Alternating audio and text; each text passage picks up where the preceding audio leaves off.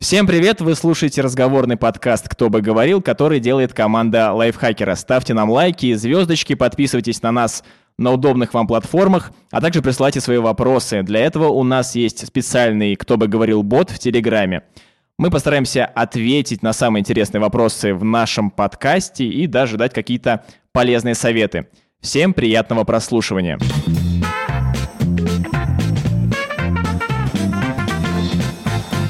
С вами второй выпуск подряд Артем Грубунов. Я по-прежнему веду этот подкаст, пока Ирина в отпуске. Также сегодня с нами главный редактор лайфхакера Полина. Привет. И шеф-редактор Паша. Добрый вечер. Первая тема, которую мы сегодня обсудим, стоит ли вести заметки. Заметки, списки дел, э, пользоваться различными трекерами, блокнотами, стикерами. Паш, вот скажи, пожалуйста, вот мне кажется, ты наверняка всем этим пользуешься. Звучит, как будто тему специально под меня подбирали и переносили с какого-то другого выпуска. Потому что, ну, прям вот действительно под меня. Вот э, читатели не видят, но у меня вот тут на столе пять блокнотов, все они для разных дел, все я их использую. А еще у меня есть примерно три приложения, куда я делаю заметки, э, записываю дела, какие-то вещи. Поэтому да, естественно, стоит. И вы не переживайте, я вам не дам слово вставить, это будет монолог мой, э, однозначно. И тут главное а, кто-то говорит, типа, вот, только бумажные блокноты рули. Кто-то говорит, нет, вот, в телефоне все удобнее записывать. Право и те, и те, потому что тут каждый должен для себя найти свою систему, а, чтобы ему было удобно. Вот мне удобно быть долбанутым и в пять блокнотов записывать. А зачем? Почему ну, как бы нет? Нет, а объясни просто зачем. Ну, то есть в чем тут польза? А, когда у тебя в куче разных блокнотов записано, ты не теряешься во всех этих записях? Так разные вещи записаны. Смотри, например, у меня есть вот со вчерашнего дня вот такой блокнот большой. Я тут записываю все время звонков. Блокнот формата А4, чтобы остальные понимали. А, у меня есть блокнотик формата А6 э, большой. Туда я записываю только список дел в формате running list. Где-то еще у меня вот тут, например, есть прошлый блокнот для записи всех дел, просто все подряд, чтобы было под рукой. Еще два где-то дальше. В одном из них э, я рефлексирую, записываю, что было примерно. Как дневник я, получается, не, не, да, у тебя? Ну, типа как дневник, но рефлексия не в том формате, что вот, философское рассуждение на 15 страниц. Нет, я там просто, просто как бы записываю фактически, что случилось э, по списку. Ну, типа дневник по темам это называется штука. У меня там выбрано 15 тем, э, там, сфер моей жизни каких-то. Я периодически про него вспоминаю, не каждый день, естественно. Я не настолько долбанутый и не настолько собранный. Э, я прихожу на эти 15 э, тем записываю. Там, конечно, некоторые темы это уже как бы дела, которые сдохли. А, вот, но тем не менее. Еще я... один... Постой, э, постой. Угу. Я так и не так. поняла, зачем нужен блокнот для рефлексии. Ну, то есть, что ты туда пишешь, если это не мысли о жизни, и пока только поняла, что это какие-то сдохшие дела. Эта штука называется логбук, когда ты логируешь свои действия, записываешь просто, что произошло. Ты потом открываешь такой, типа, так, два года назад у меня было вот это, вот это, вот это, вот это. Такой, ёкарный бабай. Как Логируешь? Просто лог... записывай, просто записываешь свои действия без рефлексии. Ты не представляешь, насколько такие записи потом находить и смотреть э, странно, скажем так. Почему? Очень, Почему очень, странно? Очень. Как это может выглядеть? Ну, я на днях перечитывал, и у меня там есть э, запись, э, типа, у меня там есть тема работа, и я там пишу я устал, кажется, я выгораю, а тут э, пришел Родион Скрабин и предложил обсудить работу в лайфхакере. Мне эта идея очень нравится. Вот в таком формате. И такой цветной ручкой выделено, как э, в этих. И куча сердечек. Да-да-да. Слушай, а получается... То есть вот такие... Пятый блокнот ты туда записываешь, э, где лежат э, в данный момент остальные четыре блокнота?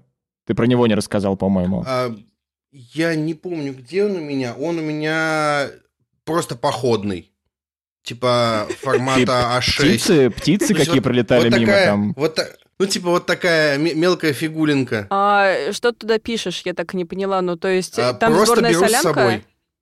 Да, сборная солянка просто беру с собой. Вообще, честно говоря, он пустой, потому что я три поездки уже ничего в него не записываю, но он есть. А вообще у меня есть целая коробка с запасными блокнотами. Эм, буквально коробка, не пойду я вам показывать ее, но она есть. Потом Блин, могу сфоткать. Это очень-очень странный рассказ. Ну, то есть, э, мне бы хотелось завести блокнот для рефлексии, чтобы описать свои впечатления от него, потому что я первый раз встречаю человека, который настолько бы структурировал свои мысли, записи и заметки. Ну, ну слушай, а есть в этом какой-то вот для тебя терапевтический, я не знаю, эффект? Ну, то есть, или там организационный, то есть, что ты прекрасно понимаешь, а, где у тебя какие дела, какие задачи, стал лучше разбираться в своих чувствах. Есть что-то такое? Ну, конечно, есть. Например, в прошлом году мне один коллега э, прям сказал, что я становлюсь неэффективным. Я такой понял, что, кажется, стоит вернуться к этой системе, потому что в тот момент я ее немножко бросил. Я вернулся к этой системе, и больше мне такого ни разу не говорили, потому что у меня все записано, и как бы, может быть, я что-то не успеваю, но я, по крайней мере, про все помню, и все всегда записано. Про терапевтический эффект, ну, наверное, да, потому что, ну, сложно сказать. Я довольно редко к тому, к тому блокнотику возвращаюсь, честно говоря, стоит гораздо чаще. Но в целом, ну, знаете, это как, как э, Facebook такой говорит, пять лет назад вы писали вот это, вы такие, о, вау, а вот какие у меня... Ну, я не знаю, кто как соображает, кто-то просто читает такой, а, прикольный пост, а, надо репостнуть, а. Я обычно как бы наоборот, я смотрю такой, ё-моё, как мне сейчас стыдно за то, что я вот это писал. Да, это похоже вот в таком формате. Очень. Но это вполне себе рефлексия, потому что, ну, тут еще от руки написано, ты не зависишь от платформы, ни от чего. Это не значит, что всем надо фигачить бегом срочно бумажные блокноты. Это значит, что каждому нужно просто найти способ, которым ему удобнее. Вот и все мне удобнее быть вот таким упоротым. А как ты к этому вообще пришел и с чего ты начал вести? Ты же не сразу пять дневник, пять блокнотов стал в них все записывать. Нет, конечно. Сначала Паша я... купил ящик блокнотов, а да. а там понеслось. Не смог их продать Нет, и решил, я... надо куда-то девать. Вам рассказать, откуда... У меня пять... У меня ящик одинаковых блокнотов. Я купил... Мы, мы ездили в Петербург с семьей. Я просто перед выходом на вокзал купил э, в буквоеде на Невском э, блокнот какой-то рандомный, он оказался удобным, я заказал еще коробку таких же. Э, вот. Вы в Петербург ездили на картонную фабрику, в смысле? Нет. Все, что надо знать о моих э, импульсивных покупках. Купил коробку блокнотов. Ну, короче, мне всегда... Я сам по себе человек не супер собранный, и я не помню вещи, какие-то вещи, какие-то дела, если я их не записываю. И это, кстати, главное правило планирования, не, не держать все в голове. Просто выгружайте куда-то, в приложение, на бумагу, куда вам удобнее. Как только начинаете выгружать, жизнь становится легче, птички вокруг поют четче, э, у вас появляется время на то, чтобы поесть, пообедать, например. И я просто пытался в разные места записывать. Записать это в блокнотик питания, все тоже. Нет, я очень долго пользовался приложением Wanderlist, а, но потом а, гадкие ребята из Калифорнии, по-моему, купили его. А, я их назвал гадкими, поэтому уже без названия компании на всякий случай. Слушай, а ты же наверняка пользовался кучей всяких э, сервисов для заметок и так далее. Назови топ-3 сервиса, вот самые лучшие. Короче, три лучших сервиса для планирования, по моему мнению, да? А, окей, номер один это Wanderlist, сервис чудесный, великолепный, э, прекраснейший, но проблема в том, что его купил Microsoft а, и сказал, мы его закроем, но не сказал когда. Это было года три назад. Все такие, ну, как бы непонятно. Я очень сильно расстроился. Сразу же перестал им пользоваться, потому что, ну, какой смысл? Я к нему привяжусь, буду страдать, когда его будут закрывать. Зачем мне эти мучения лишний раз? Я и так года два до этого пользовался, думаю, ну, лучше сразу, сразу закончу. И после этого я очень долго не мог ничего найти, вообще ничего. Э, поэтому у меня система страдала, поэтому, собственно, я, наверное, и перешел на бумажные блокноты. Второй, по моему мнению, сервис, это сервис Notion. Это, это, это как будто вам дали блокнот, но в интернете. И вы что хотите с ним, то и делаете – и под вас там есть э, шаблоны любых форматов записей, прям любых. И главная проблема с Notion в том, что им нельзя просто взять и начать пользоваться. Нужно разобраться, что вы от него хотите. Если у вас в голове нет какой-то системы, то, возможно, будут проблемки. Нужно сесть, подумать, настроить, и тогда это будет прекрасная, прекрасная штука. Вот, а третий, третий сервис это, давайте, давайте вот так, я, я выпендрюсь и скажу так, э, пусть это будут э, текстовые заметки на диске вашего компьютера или в облаке. Потому что когда у вас заметки сохранены в виде обычного plain текста на компьютере, вы можете подбирать под них удобную оболочку. Ну, например, все модные Markdown редакторы, они строятся на том, что они открывают файлы с компьютера, они хранят их у себя. Там какой-нибудь Ulysses, э, Draft, ERWriter. Вот они все открывают файлы с вашего компьютера, и прелесть в том, что вы можете открыть их чем угодно. Сейчас я открываю их Sublime текстом. Это редактор для программистов вообще, по идее, но он просто как бы очень удобен для работы с текстом. Я его у Макса Ильяхова подсмотрел. Да и, блин, куча людей подсмотрела. Вот, но суть в том, что эти заметки у меня лежат на компьютере, на диске, и эта папочка синхронизируется в Dropbox, и, в принципе, есть телефон, могу открыть через другой редактор. Вот такой я задрот. Слушайте, а кто-нибудь еще в этом подкасте, кроме Паши Федорова, что-нибудь куда-нибудь записывает? Артем, как вообще дела у тебя обстоят? У меня, я по сравнению с Пашей просто вот э, только из воды вышел, у меня вот лапы начали расти. Ну, какие-то важные напоминания, они просто у меня в календаре, то есть я там вношу какие-то рабочие задачи или бытовые, там не забыть корм кошки купить, что-то сдать вовремя. Ну и плюс у меня есть какой-то стандартный один блокнот, куда я записываю все. То есть напоминание о встрече или о каком-то деле я там пишу так, 10.00 такого-то января и выделяю для себя. Ну и плюс по ходу работы различные какие-то записи тоже все туда идет. И еще я вспомнил, я не могу сейчас нагуглить, про какого-то человека, который, начиная с лет с 13 или 14, записывал вообще абсолютно в блокноты все, что с ним происходило. И типа, я не то ли это писатель какой-то был, то ли маньяк.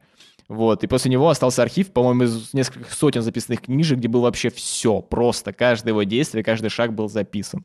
Слушай, ну дневники это вообще очень частая практика. Фишка в том, Особенно что... в среде писателей и маньяков. Ну да, да, да, да, да. Фишка в том, что э, так или иначе у всех, у почти у всех жителей современного мира есть какие-то психические расстройства. Просто мы их не то чтобы признаем, не то чтобы мы о них знаем. И э, как бы если вы не ходите к какому-нибудь психотерапевту, то, вероятно, просто как-то рефлексировать все равно нужно. Я никуда не хожу, поэтому я хотя бы сам пытаюсь рефлексировать. Ну, это, кстати, мне кажется... Хотя у меня, у меня явно пучок чего-то такого прям очень вредного.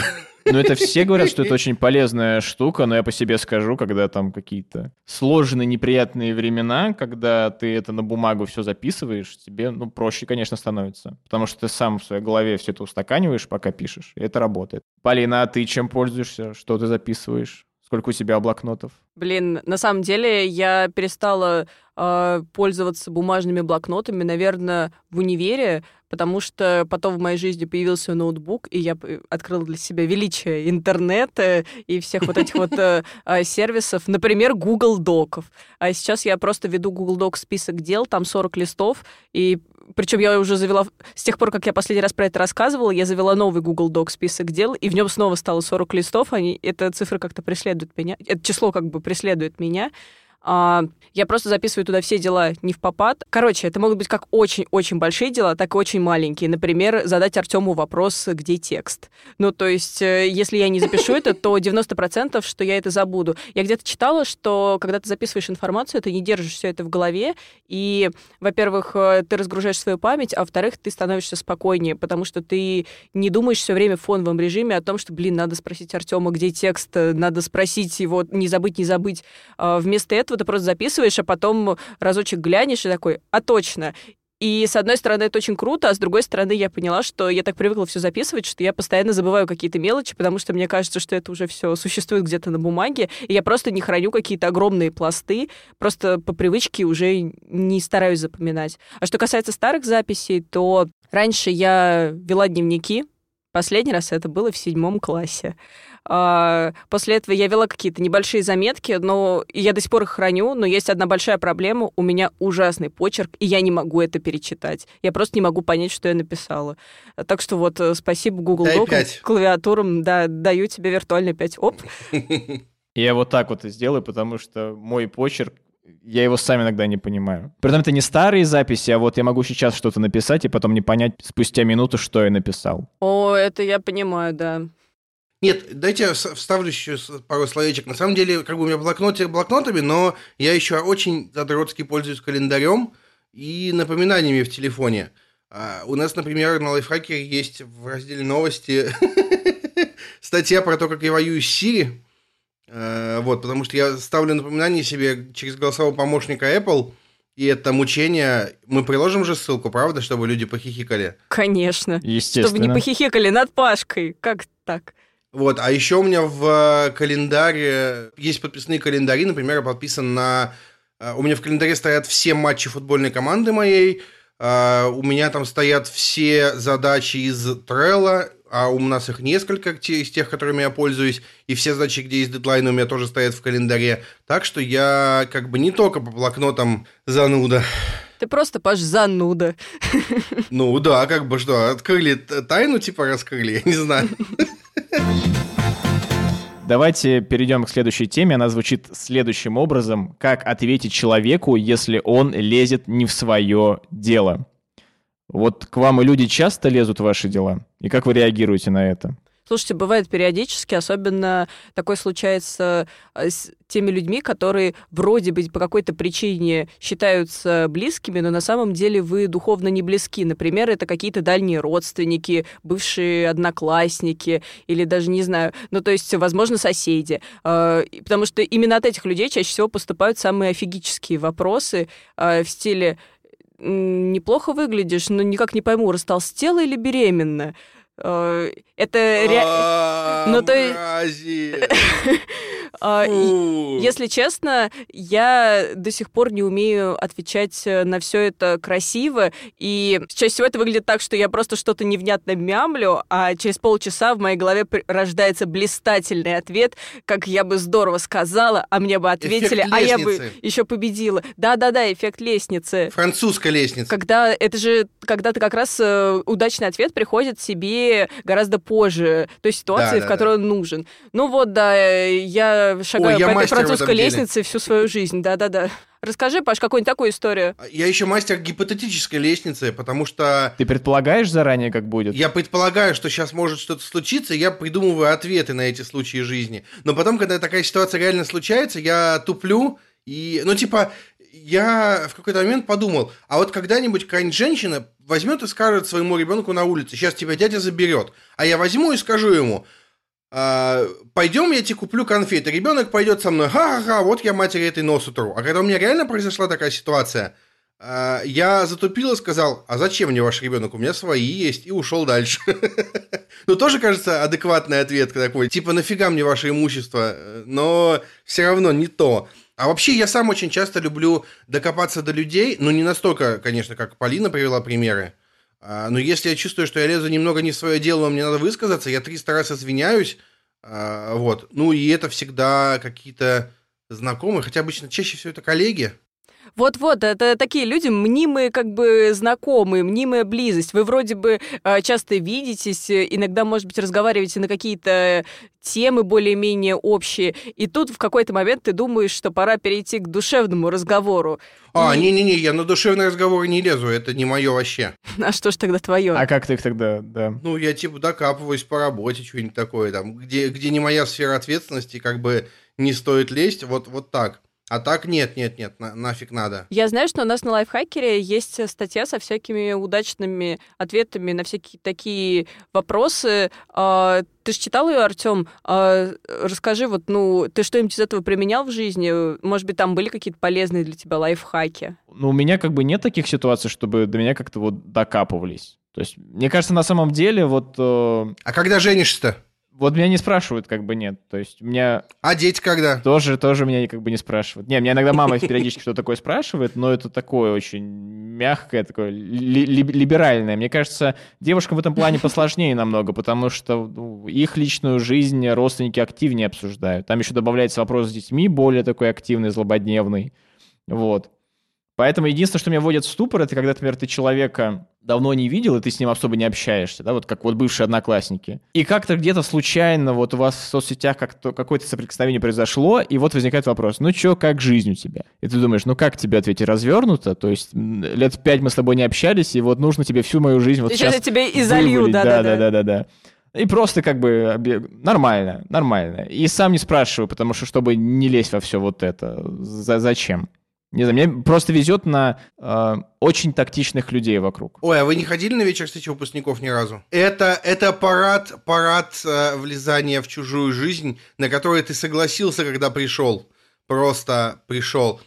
Самое странное, что я ходил на десятилетие выпуска, это было 4 года назад. Э, то есть у меня в следующем году 15-летие, я вот думаю, съездить, не съездить. Ну, я приехал, и кроме другого одноклассника Ботана, с которым мы постоянно дружили в школе, в общем-то, никто про мою жизнь не спрашивал, поэтому я себя довольно комфортно чувствовал.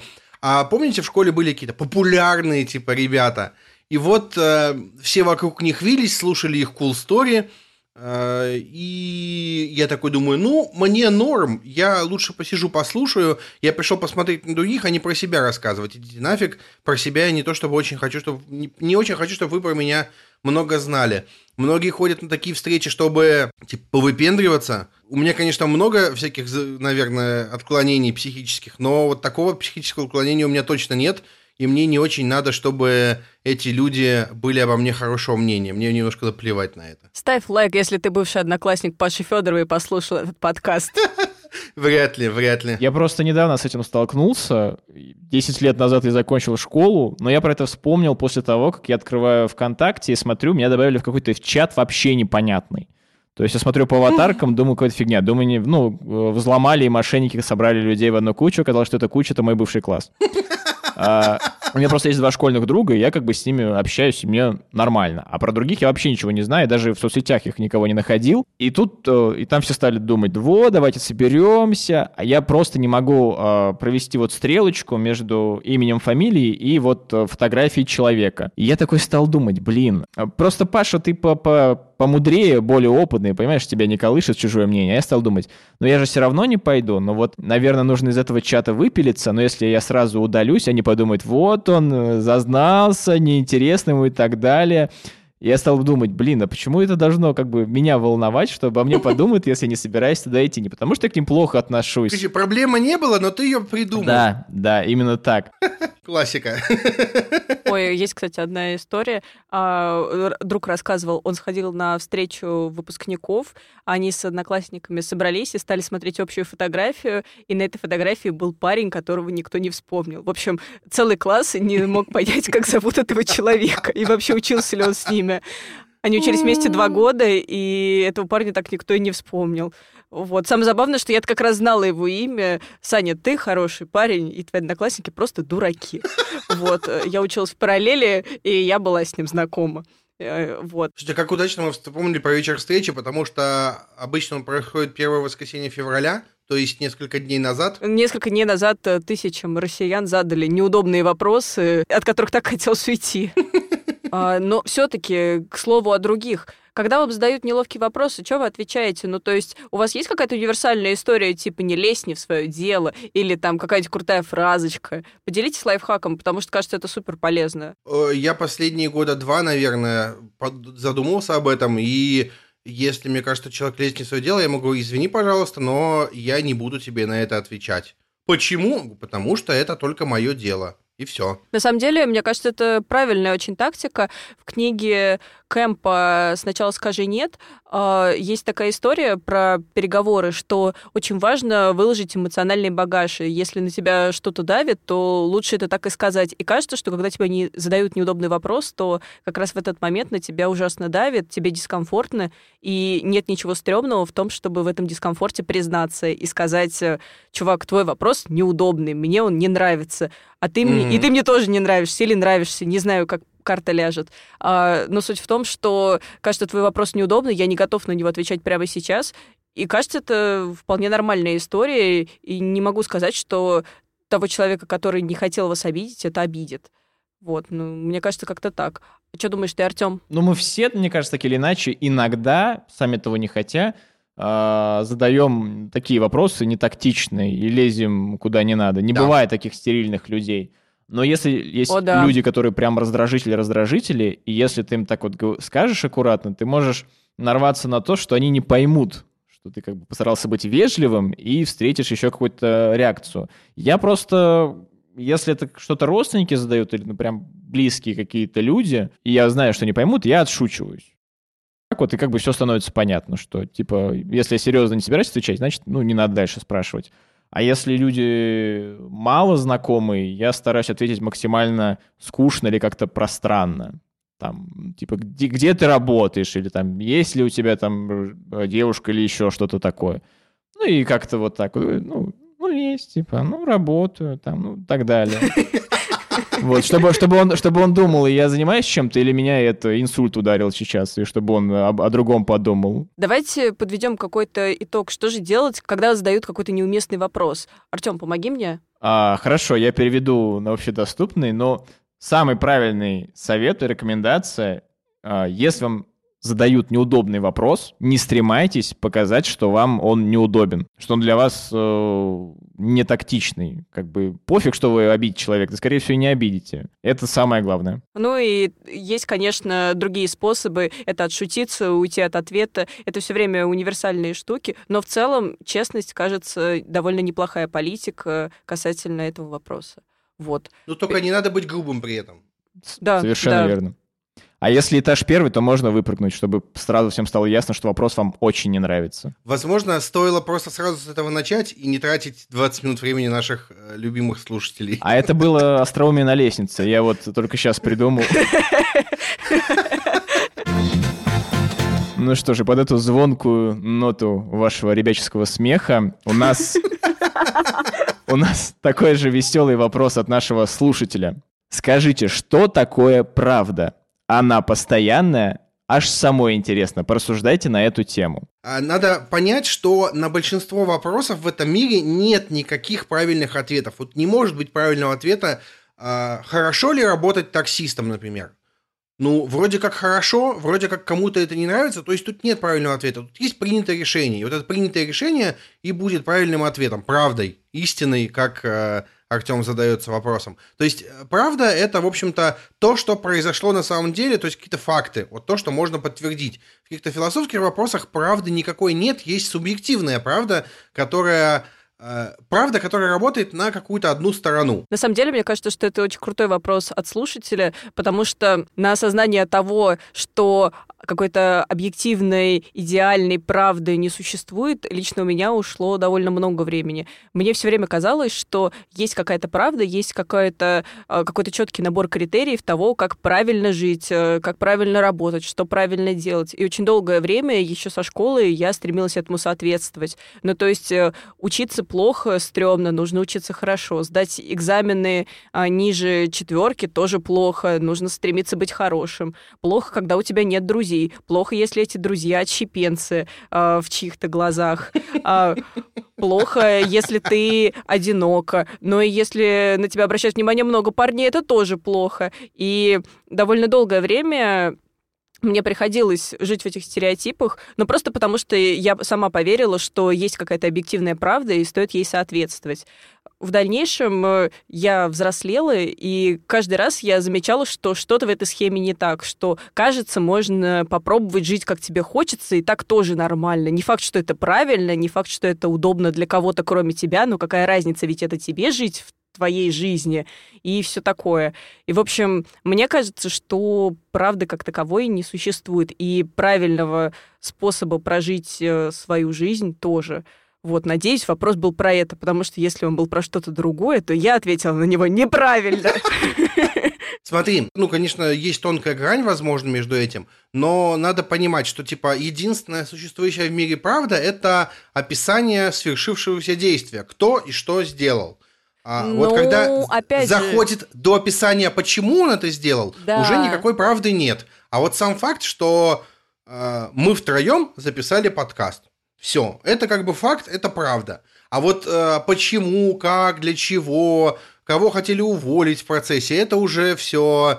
Э, частности. Это уже все. Да, частности и субъективщина жуткая субъективщина. Но проблема как раз в том, что чаще всего именно на эту субъективщину и обращается большее внимание. И именно обсуждению этой субъективщины мы посвящаем большую часть времени, потому что кому-то сказал, показалось, что он имел в виду одно, а кому-то другое, и что в этом вопросе правда, угу. ну как бы хз. Я так скажу, что мне кажется, простому человеку, вообще, в принципе, любому человеку, правда, она ему не подчиняется, потому что не может быть э, в человеке правды, потому что каждый из нас, вот мы, вот вы говорили про субъективщину, про субъективизм, каждый нас в силу своих э, тревог, сомнений, взглядов и так далее, он будет на эту правду смотреть со своей стороны и потом говорить, что все так как бы и было.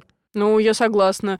Это совершенно так. А может быть, есть какая-то история, какой-то пример э, того, как это было? Да, ну это очень же просто, да, давно доказано, почему, например, а, не совсем стоит э, в судах верить тому, что говорят ну, свидетели тех или иных событий, Потому что есть же даже, по-моему, синдром свидетеля, когда, ну, человек, когда рассказывает какую-то историю, ему кажется, что вот он все точно знает, все видит, и это было реально перед ним, он с каждым разом будет рассказывать ее по-другому и будет э, считать, что все-таки было не так, как было вот в тот момент, а так, как он рассказал в последний раз. Я был свидетелем по одному делу в суде. Так. А, и это все так действительно работает. Мы с другом шли из ленты, купили арбуз, нас остановил так. полицейский, сказал, можете быть понятыми. Мы как бы не очень поняли, что происходит, окей, согласились, пришли, нам показывают какого-то мужика, показывают какую-то фигню непонятную, говорят, это героин. Мы такие, окей, мы не знаем, как он выглядит, поверим вам на слово. Они такие, подпишитесь, что вы видели вот этого мужика и что это героин. Мы такие, окей, не вопрос. А потом меня вызвали давать показания в суд, причем я уже в этот момент переехал из общежития, и меня якобы там искали приставы с собаками, потому что я скрываюсь от суда, хотя я просто там не жил. А, вот, я пришел в суд, мне говорят, вы видели этого мужчину? Я говорю, ну да, видел. Он говорит, ваша честь, ну, как бы, я его не видел, этого мужика. Он на меня говорит. Я такой говорю, а может быть это был не он, я не очень помню, год прошел. Честно им отвечаю. Они говорят, «Э, что было в сверке? Был героин. Мужик говорит, нет, извините, в деле написано, что там был кокаин. Я такой, ну, может быть, я не разбираюсь в этом. То есть, э, да, все так и есть. То есть, случай, который писал Артем, он прям действительно такой... Ну, то есть, грубо говоря, я был довольно бесполезным свидетелем, и меня второй раз даже не вызывали, потому что поняли, что я бесполезный. Интересно, конечно, как сложилась судьба этого человека, был ли он виновен и что на самом деле было в том свертке. Хотя что бы там ни было, наркотики это плохо. Ну вот, кстати, про истории и про то, как правда может видоизменяться в нашем сознании. А, есть э, один мой друг, который очень любит э, хвалиться тем, как он здорово отдыхает, и, значит, есть одна история про то, как он э, очень сильно выпил и э, учудил некую выходку. Так вот, самое забавное, что я присутствовала с ним в этот момент и присутствовала несколько раз, когда он рассказывал историю об этой выходке. И было забавно, как каждый раз увеличивалось количество выпитого. Начиналось все с пары бутылок и заканчивалось тем, когда он сидел в кругу одногруппников, таких робких мальчиков в очках, которые с придыханием смотрели ему в рот и думали, какой он крутой.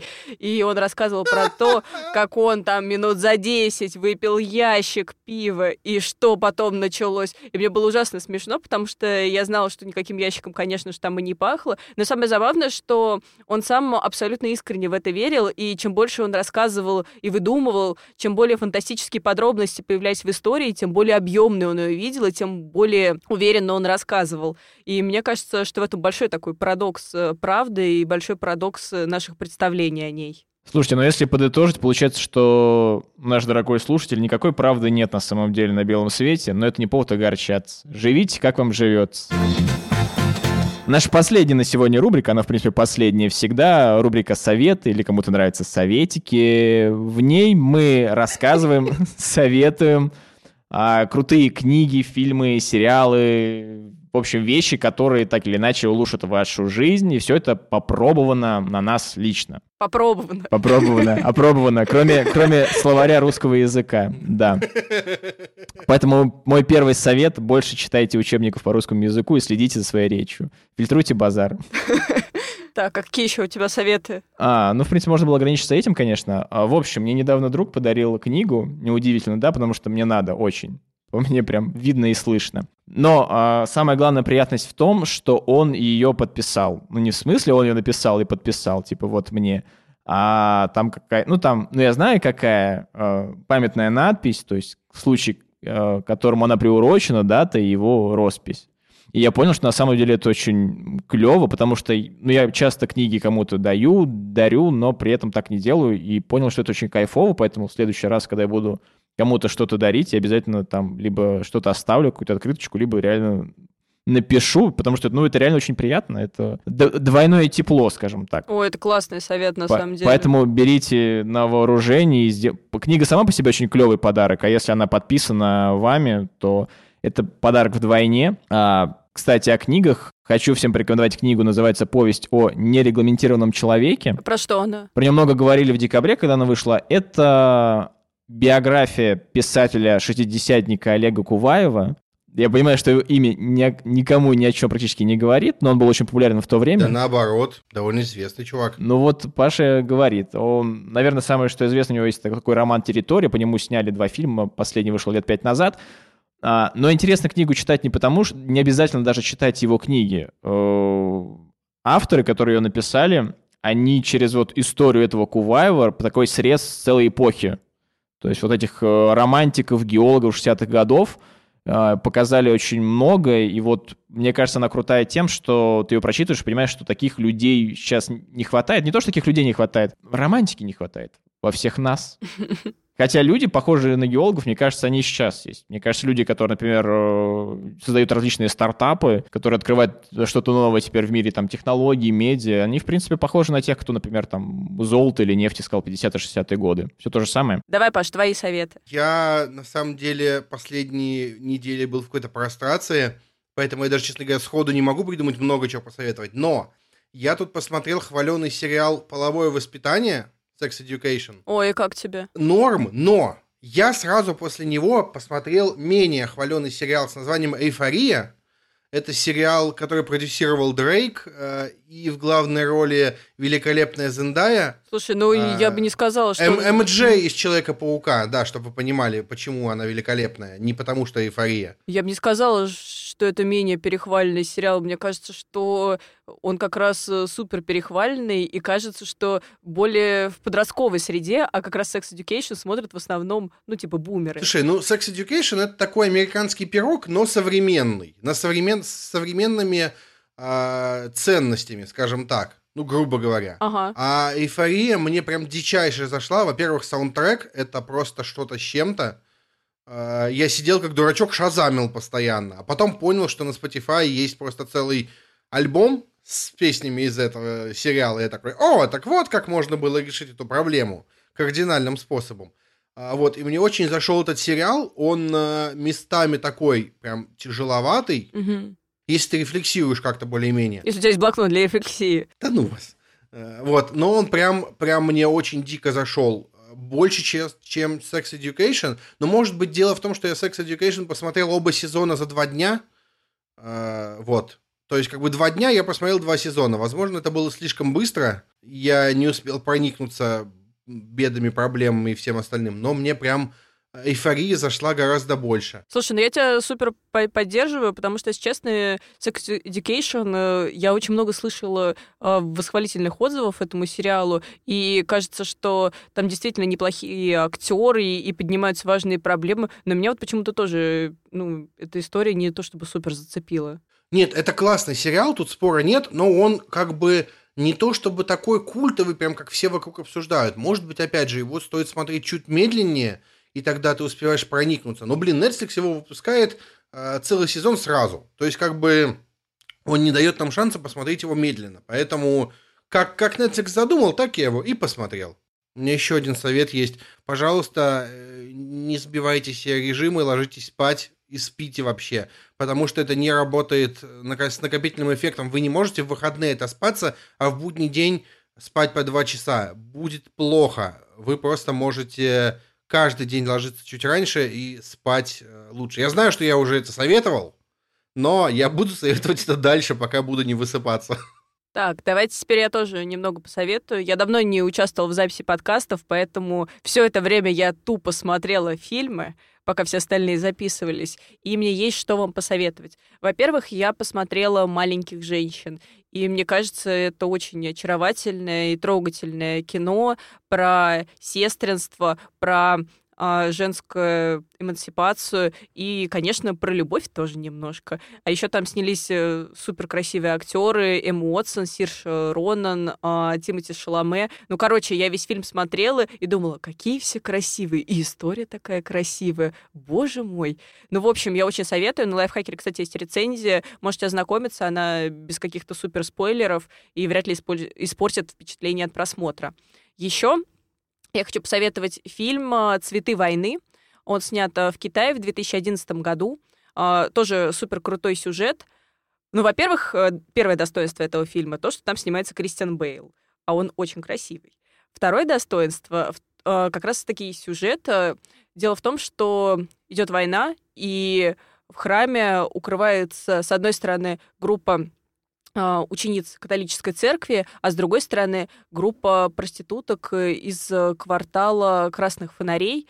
И на фоне смерти, на фоне войны, на фоне бедности и жестокости опять же разворачивается история о взаимопонимании, взаимопомощи и такой жертвенной, красивой любви. Фильм очень красивый и довольно долгий. Я очень советую его к просмотру. Кроме того, я посмотрела фильм «Служанка» 2016 года. Он снят в Южной Корее, и это супер эротичный и медленный фильм. Короче, посмотрите его, но лучше не с родителями. А, значит, э, там рассказывается история про то, как э, к японской богатой госпоже представляют служанку, которая должна обмануть ее, а, сдать в сумасшедший дом и получить за это бешеные деньги. Но оказывается, что игра гораздо запутаннее, сюжет гораздо сложнее, и, в общем, еще непонятно, кто в этой истории будет обманут по-настоящему.